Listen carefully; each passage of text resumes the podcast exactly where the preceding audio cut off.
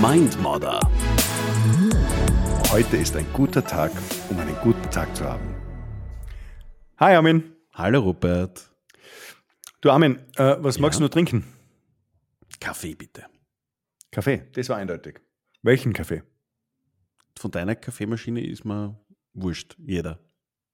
Ah, In dem Fall wäre es ja okay, wenn du so sagst. Aber so prinzipiell, Äh, wenn, wenn, wenn, du, wenn du jetzt nicht sagst, was du wirklich willst, dann kriegst du vielleicht was, was dir gar nicht schmeckt.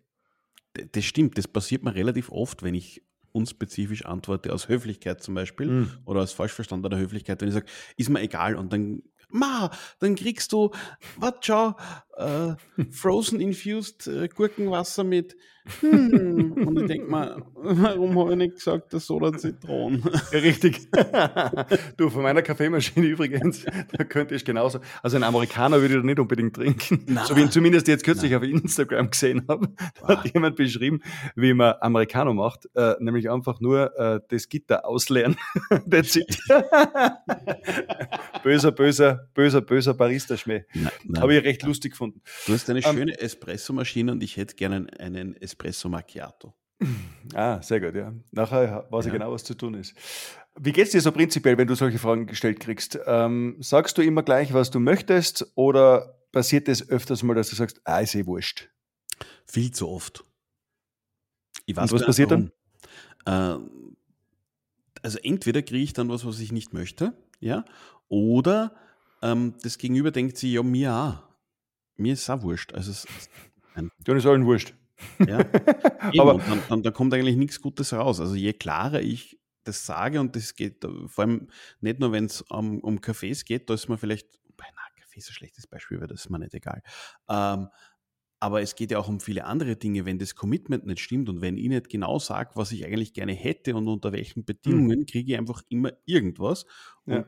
die Wahrscheinlichkeit, dass ich damit happy bin, ist quasi bei null. Ja.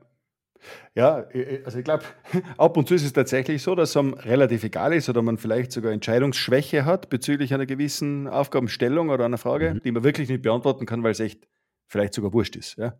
Ja. Ähm, aber ich kann mich da gut erinnern, äh, als meine Frau und ich beide noch Studenten waren, äh, habe ich sie ganz am Anfang unserer Beziehung gefragt, ähm, du, was magst du eigentlich lieber, abtrocknen oder abspülen? Und da hat sie eben gesagt, nein, ist mir wurscht.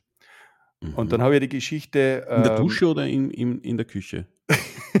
in der Küche. Ah, gut. Nein, nur damit ich ein richtiges Bild habe jetzt. ja, ja, okay. Alles klar. ähm, Jetzt habe ich das aus dem Konzept gebracht. Es tut mir leid. und wie, und wie macht das? Aber ich habe danach jedenfalls äh, die Geschichte vom Butterbrot erzählt, vom Watzlawick. Kennst du die? Ah, bitte erzähl sie. Ja, du kennst die aber, gell? Ja, ja, ja. Und zwar eben äh, Paul Watzlawick in seinem äh, Buch Anleitung zum Unglücklichsein. By the way, an alle, die es noch nicht gelesen haben sollten, absolute Empfehlung unsererseits, kann ich sagen, oder? Das, ich glaube, wir haben da schon mal drüber gesprochen, das Mhm. gefällt dir genauso gut, das Buch, gell? Mhm. Die Geschichte, um die es da jetzt geht, ist das Butterbrot. Und zwar beschreibt er das so, dass da ein Ehepaar zusammensitzt äh, beim Frühstück und die Frau dem Mann als Geste der Zuneigung das Butterbrot streicht oder quasi die Semmel in der Hälfte auseinanderschneidet, dann eine Hälfte dann bestreicht und ihm dann übergibt. In der Regel ist es die obere Hälfte. Und an diesem besagten Sonntagmorgen fällt die Semmel aber nach Murphy's Law natürlich genau mit der Butterseite nach unten auf den Boden. Mhm. Und dann sagt sie zu ihm, du hör zu, eigentlich habe ich halt eh nicht wirklich einen Hunger, mir ist eigentlich gar nicht so richtig danach viel zu essen, nimm einfach meine Hälfte. Und sie reicht ihm die untere Hälfte, ihrer Meinung nach die weniger gute, weil sie ihm immer die bessere gegeben hätte, ganzes Leben lang. Mhm. Woraufhin er antwortet, das freut mich sehr, weil das ist eh die bessere Seite. Jetzt haben die also ihr Leben lang, ihre Beziehung lang, ständig auf das für Mhm. sie subjektiv empfundene Bessere verzichtet, im Glauben daran, dass der andere oder die andere das Bessere hat. Hätten sie einmal darüber gesprochen, früh genug, dann hätten beide das jeweils Bessere haben können. Sehr große Lehre. Was lernen wir daraus? Hätte ich das damals nicht geklärt mit meiner Frau, dann würden wir beide jeweils abspülen oder abtrocknen, irgendwie im Turnus oder sonst wie. Und so haben wir es eben aufgeteilt, dass für beide optimal passt. Jetzt will nur die Antwort wissen. Wie ist es? ja, damals habe ich lieber abgetrocknet und sie lieber abgespült. Aber das ist dann äh, auf Dauer dann auch wieder eintönig. Also ab und zu mal darf man wieder wechseln. Auch das darf man dann wieder kommunizieren, glaube ich.